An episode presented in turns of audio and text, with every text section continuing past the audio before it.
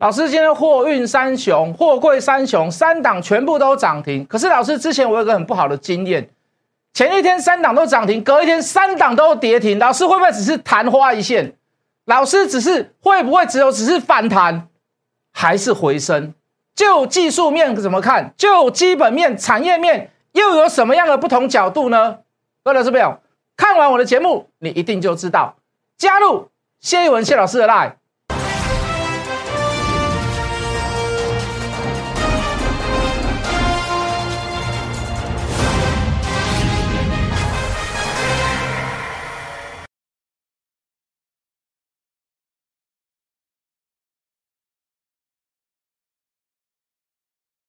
全国的观众，全国的投资朋友们，大家好，欢迎准时收看《决战筹码》。你好，我是谢一文。好的，昨天大致上有跟各位提到，哦，这几天的下跌，好连九黑。那今天终于这个哦由黑翻红，好本来也是一根黑棒，哦这个这个在盘中大概十点过后开始逐步的做一些所谓的拉升，当然焦点还是在这个航运类股上面。好，那等下再来讲航运类股。好，那就昨天来讲，我们说。这个证交税的这个当冲这个减半的这个优惠是否要延迟？我说市场上的这个大户跟主力，好用卖股票，用不做股票来表达他们的心声，好，所以你会看到呃这个连续的大跌，那其来有志就是在于市场上的一些所谓的这个大户，好跟这一些所谓的这个主力所为，好他们不动，那市场上没有人做一个所谓的造势。那甚至于投机客也开始渐渐的不进场，好，那势必会造成一个所谓的哦一个市场的没落。那虽然我不鼓励大家做当冲，哦做这个所谓的隔日冲，但是我还是认为哦，那投机也是投资的一部分。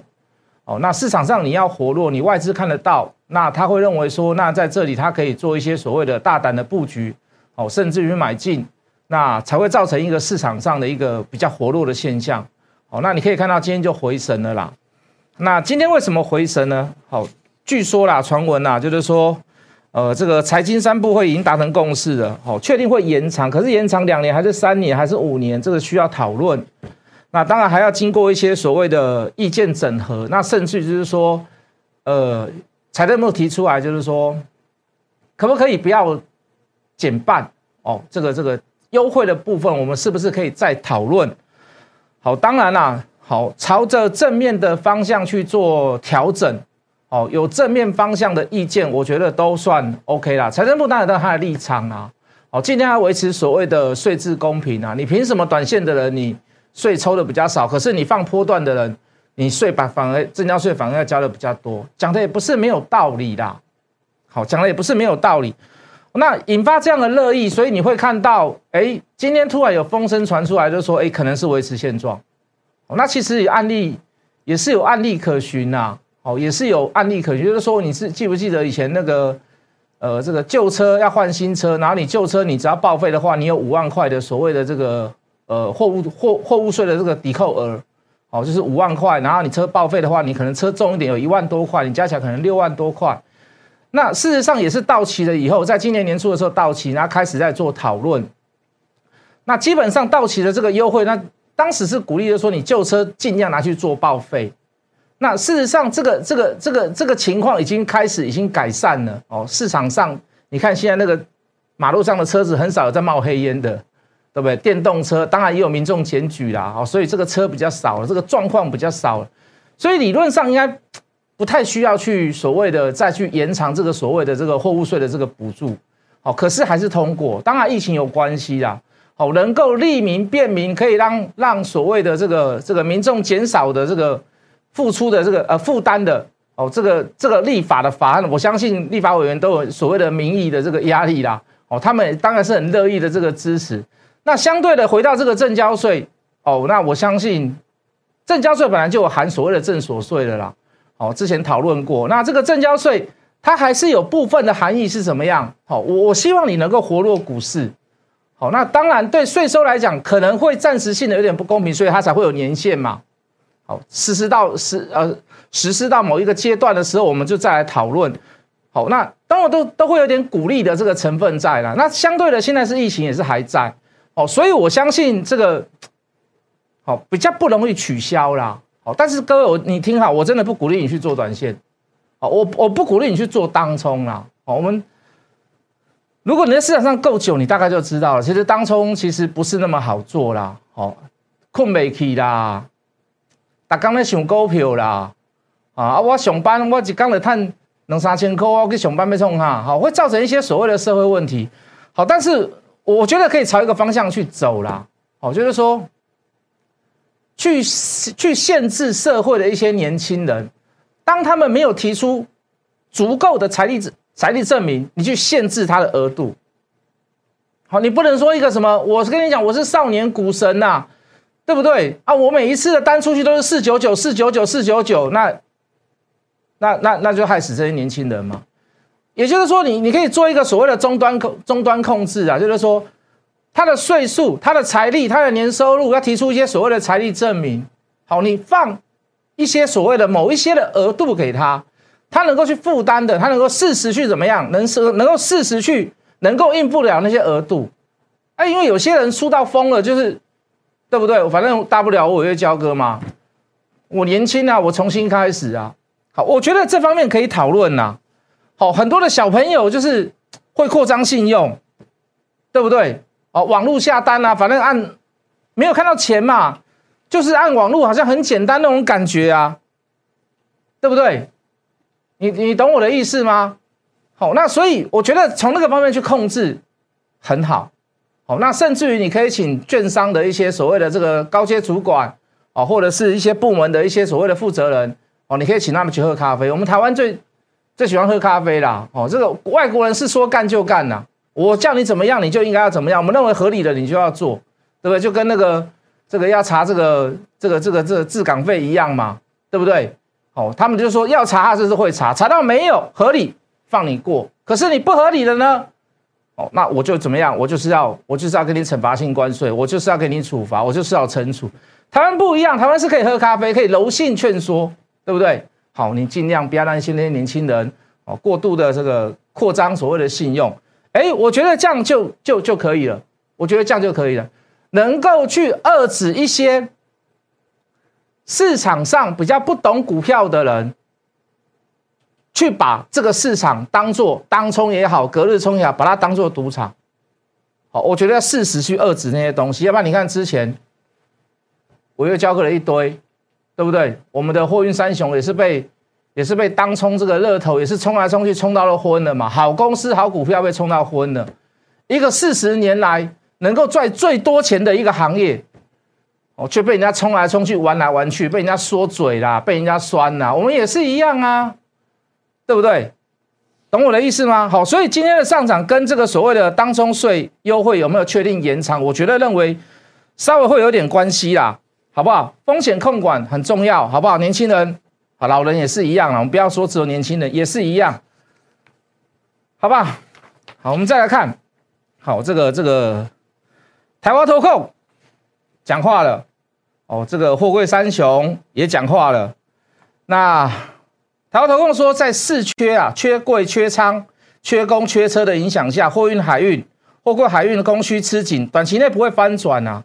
航运热络的市况至少还会再延续一年呐。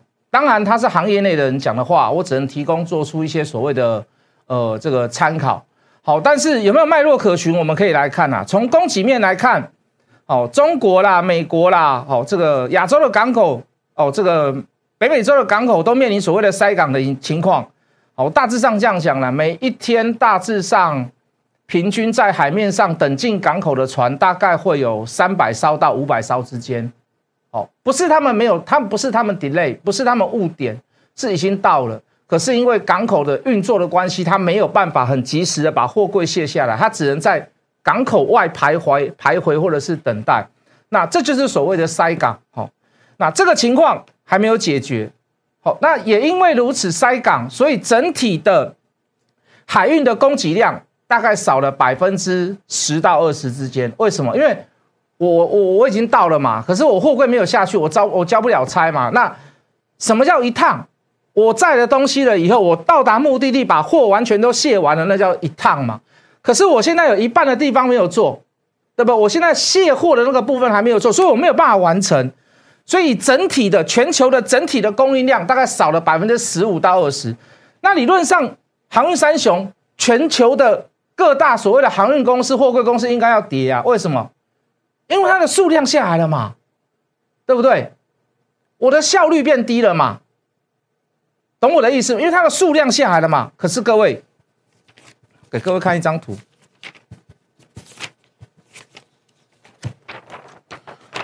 我是不是全球整体的供给量？我是不是少了？我没有办法去运到，在在那个时间内运到，我是不是少了百分之十五到二十？可是各位，我的数量减少了，获利等于价格乘以数量，我的数量减少了，照道理讲，获利会下降吗？合不合理？合理啊！我十号要送到的，结果我十五号送到啊，那我下一个传奇又 delay 了嘛？那整体来讲，是不是我航运三雄全球的货柜公司、航运公司，是不是获利应该要下降？可是错，为什么？因为数量的下降，所以价格拉起来。因为塞港也是因为塞港的关系，所以价格拉起来。所以各位，获利是不是能够持续维持，甚至是创新高？Understand，懂我的意思吗？懂我的意思吗？那你会说老师，啊，那我在啊，老师你这样解释解释我懂了。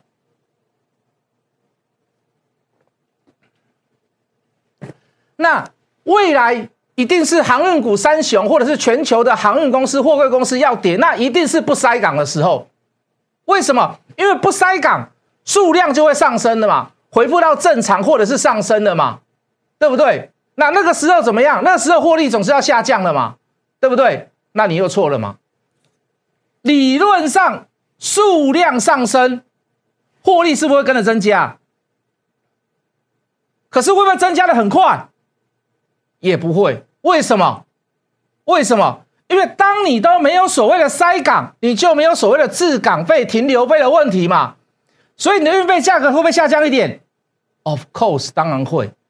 所以各位，你你你听到台华投控老板说这样子的、这样子的高获利、高营收会持续一段日子，为什么？因为连第一阶段的塞港问题，包含疫情问题。都还没有解决，第二阶段才是来到数量上升，数量上升，价格运价开始下滑。为什么？因为你没有塞港问题，你没有停停港费、滞港费的问题了嘛，所以你的价格会稍微下降一点嘛。可是你的数量会上升，为什么？你的效率变快了，因为没有塞港。所以各位，现在只有来到第一阶段。所以台湾投控的老董他说，以现在维持的高获利持续的状况。还会维持一段时间，当然它有一个时间表，他说连包括连明年至少还要再延一年。好，那我不敢讲了，因为这里面有包含到疫情的东西哦，人数会增加会减少，会不会有新的病毒产生？会不会有新的疫苗产生？哦，这个施打率是怎么样？哦，我明天我会做一个东西叫做三率三升。那你会觉得说什么叫三率三升？那每个都嘛三三会不会三雄，每个都三率三？不是，我要讲的不是三率三这个三率三，我要讲另外一个三率三。明天我要做一个专题，所以各位你会发现，公阿斗啊差嘛，你会发现它持续那个状况里面有包含了所谓的疫情，好，有包含所谓的运价可能还会比较有脉络可行，可是疫情可能比较难，还有疫苗的施打率，所以我没有办法去很铁定的告诉各位说能够持续半年，能够持续一年。所以你看，我我不会去拿明年的财务报表，明年能够赚的 EPS 来去跟大家讲，说我跟你讲啊，明年长隆啊，一阳明、万海一定大赚。所以你现在买是对的，我不会去预测这样的事情。可是我们我们浅显易懂的，现在可以可以得知的，至少第三季是 OK 的嘛，第四季是 OK 的嘛？为什么？你塞港，你就是会有一些所谓的递延获利，第三季是旺季，绝对没有问题的。现在为什么连第四季都没有问题？因为有所谓的递延获利在吗？对不对？而且你看的，包含 Christmas 跟跟 New Year 都是在年底，所以你第四季还是会有陆陆续续的一些所谓的很急需要的一些所谓的货品、民生必需品、电子零组件，你需要靠海运来运，所以下半年是 OK。我持有的理由在这里，我在叫各位逢低买进的理由在于这里。OK，好，那还有谁讲话？好，这个塞港的报价一直在上涨啦。美东美西线的均价都创新高，美东线四十尺的一零四五二美元，续涨两百八十五块美元一周哦，对不对？好，疫情再起，多个大港严重阻塞，全球贸易受阻，那这个对航运一定是有利的吗？全球塞港停泊货柜货柜轮高达三百九十六，三百九十六，平均等待时间将近是六天。当然，每个港口各个港口每一条线不是很一样啦。好，那中国东南亚、北美东海岸的海运，甚至于标准货柜到两万美元。最新的上海集装箱指数。同样也创上新高，也同样也创下历史新高，比上周上涨了二十九点六。你说，你说航运股基本面不好吗？你说航运股基本面不好吗？沿海港口及内陆运输拥塞加呃加剧了全球航运的产业供应链恶化，船舶周转率及准点率都跟各位谈论过的。准点率啦，周转率啊，周转率会下降，因为你塞港嘛，你一直在 delay 嘛，对不对？供应四缺，缺柜、缺仓、缺工、缺车，可能会延续到年底。欧美解封，年终消费旺季在即，零售业、制造业的库存指数创新低。来来来来来，今天好像有带到，看美国的就好了，好不好？欧洲的我没有啦，我们看美国的，我美东美西线很赚嘛。美国 ISM 制造业存货指数，来各位，红色这一条，红色这一条，创下二十年以来的新低啊！连二零零八金融海啸当时大概还在三十五，现在来到二十五，也就是什么叫库存？就是说我我我要制造零组件，我要制造任何东西，我一定要有供应链，有供应链之外，我一定要有原料，要有材料。现在我缺的是什么？我缺的供应链的那一些所谓的库存，制造业库存的原料及材料，来到二十年来的新低。这个需求还在不在？当然还在嘛。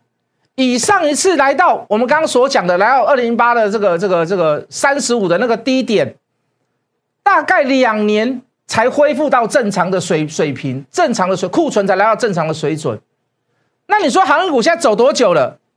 航运股走到现在大概走了快一年。好，航我们要看航运价格，你不要只有看航运股价，航运的价格走到现在快一年。那有没有如同所谓的台华投控的老板所讲说，哎，可能还会延续一年？有没有这个可能？那大家可以评估嘛。我们不要说我们很独断，告诉你说铁定一定会啦，怎么样啦？哦，你要选什么样的老师？你自己选择，你可以选很臭屁的，你可以选每天涨停板的，你那你相对你可以选我们就事论事跟各位来做分享，对不对？你懂我的意思吗？会不会像台湾投控老板说延续一年不无可能啊？甚至于更久都有可能嘛？也说不定更短了。可是，在此时此刻来讲，至少我们还看不到有那个转折跟转折跟逆转的征兆跟迹象吧？可以吧？这样讲合理吧？所以各位，货柜三雄。三年内的需求，来，我们进进制卡，可以说几乎是维持在高档啊，可以说几乎是维持在高档啊。好，当然这不是我讲的，你其实要把库存拉回来，你要解决很多问题嘛。所以它为什么要基建、道路、铁路、车辆、港口？为什么要去做基建？为什么？库存是一个所谓的国安问题啊。讲句很实在的话，你当过兵的人都知道。弹药库存呐，粮食库存呐，油料油料库存呐，对不对？你少了那个库存，你怎么打仗？你一样嘛。当你的经济开始要复苏的时候，你却败在所谓的供应链断裂，缺少零组件，缺少原料，因为怎么样？东西在船上，东西在别国没有办法运来。那你觉得拜登干得下去吗？如果问题是出在你的港口、你的车辆、你的公路、你的铁路，那表示你执政不利嘛？所以为什么要基建？懂意思吧？懂意思吧？为什么要基建？道理原因在于这里。好，要回来讲到货柜三雄了。其实今天还算蛮轻松的啦。为什么？因为昨天已经买好了嘛，对不对？昨天阳明啊、长隆已经买好了。那不只是这样啦，我们在电视上也直接公开讲。来来来，八月九号，二六零三的长龙，八月九号，当时多少钱？一百四十几块，你可以看哦。为什么我们那天那天讲是吧？因为我们出过一次一百四十八，做价差的部分，我们出过一次一百四十八。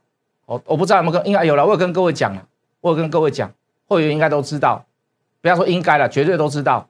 好，短线上我们出过一次一四八，好，那所以我把它提出来，八月九号，我认为回到最合理、最合理的价位，那个 limit 那个底线呐，那个下限在哪里？我认为在这个区域左右了。好，有到了哈，不要跟我说没到了，连昨天都有看到了，对不对？连昨天都有看到了，对不对？好，那。从八月九号开始，二六零九的阳明，好，那这几天都没看到，可是中间有一天看到，中间那天看到多少？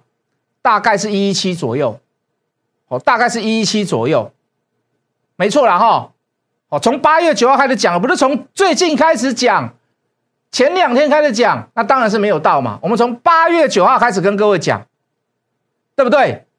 有个下影线那一天呢，你记不记得？然后隔天。决战筹码都出小 B 啊！来来来来看，那进电脑好了，进电脑好了。来来来，这里好，二六零九的阳明，来，我用游标给各位看。好，八月九号在这里，隔一天，再隔一天，这个下影线有看到吗？最低来到一一七，隔天出加码。好，这个来，我们进字卡。八月九号，跟各位讲，一百一十到一百二，过两天之后出现了一一七，没问题的哈，OK 了哈。好，台华投控二六三六，八月九号一六五到一七五，有到了哈，没问题了哈。好，所以今天就很轻松啦，哦，因为今天长龙一开就开，今天除夕嘛。好，今天一开就几乎是已经填息了，然后也都是在平盘以上，所以我们都跟守着我们自己的规矩，好，我们就不做追加。好，为什么？我们在跌的时候已经买了蛮多次的了。好，我们都分批小量的布局蛮多次的。好，这就是我们的我们的近期来的操作。当然，我刚刚讲过，你可以去参加那个，就是说现在行业股很多，那很多啦。哦，那它跌下来的时候，你去看它讲什么啊？涨上来的时候，你去看它讲什么？哦，你可以去回想一下它的、它的、它的讲法。好，跌下来告诉你基本面不好，涨上去告诉你基本面很好，对不对？哦，跌下来就跟你讲说一直买，那涨上去也告诉你一涨上也告诉你不要买，不要买，这里只是反弹，到底是回升还反弹？下一阶段由我的立场来跟各位做分享，由不同的角度再来跟各位分享，到底。货柜三雄到底是回升还是反弹？不要错过下一阶段回来的时候。虽然时间不多，先加入谢一文谢老师的 line，我们等下回来。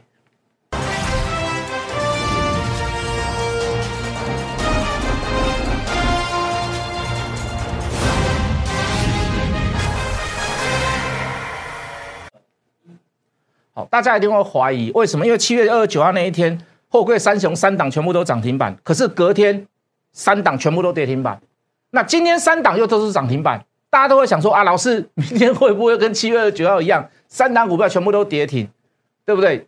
昨天是我的恋人，今天是我的爱人，明天是离开我的人。当时还跟各位讲这句话：十涨停，十跌停，对不对？捉摸不定，到底是反弹还是回升？就技术面来看，它当然是反弹，当然是单脚反弹。对不对？反弹到什么时候不知道，可能前次的压力一四八、一五零、一五一都有可能。可是各位，就基本面来看呢，我刚给各位看过价位了，八月九号那个价位，在这个价位附近，就基本面、就产业面来看，就我们刚说什么台华通老板讲什么啦，近期塞港的原因啦，准点率啦，周转率，我们讲的太多了，四个字，绝佳买点。就产业面、就基本面来看，货柜三雄以现在的价格来讲，叫做绝佳买点，就这么简单。所以不要再炒，到底是回升还是反弹？到底是回升还是反弹？如果你想要在货柜三雄、航运三雄里面琢磨的投资朋友，你想要爆波段的，你想要做投资的啊，抱歉，你只你想要只要做现股投资的投资朋友，请你来找我谢一文谢老师好不好？我绝对从你带进到带出，一句谎话都不讲，一五一十的跟各位报告跟分享。加入谢一文谢老师的 line，我们明天见。立即拨打我们的专线零八零零六六八零八五零八零零六六八零八五摩尔证券投顾谢义文分析师。本公司经主管机关核准之营业执照字号一零九金管投顾新字第零三零号。新贵股票登录条件较上市贵股票宽松，且无每日涨跌幅限制。投资人应审慎评估是否适合投资。本公司与所推介分析之个别有价证券无不当之财务利益关系。本节目资料仅供参考，投资人应独立判断、审慎评估并自负投资风险。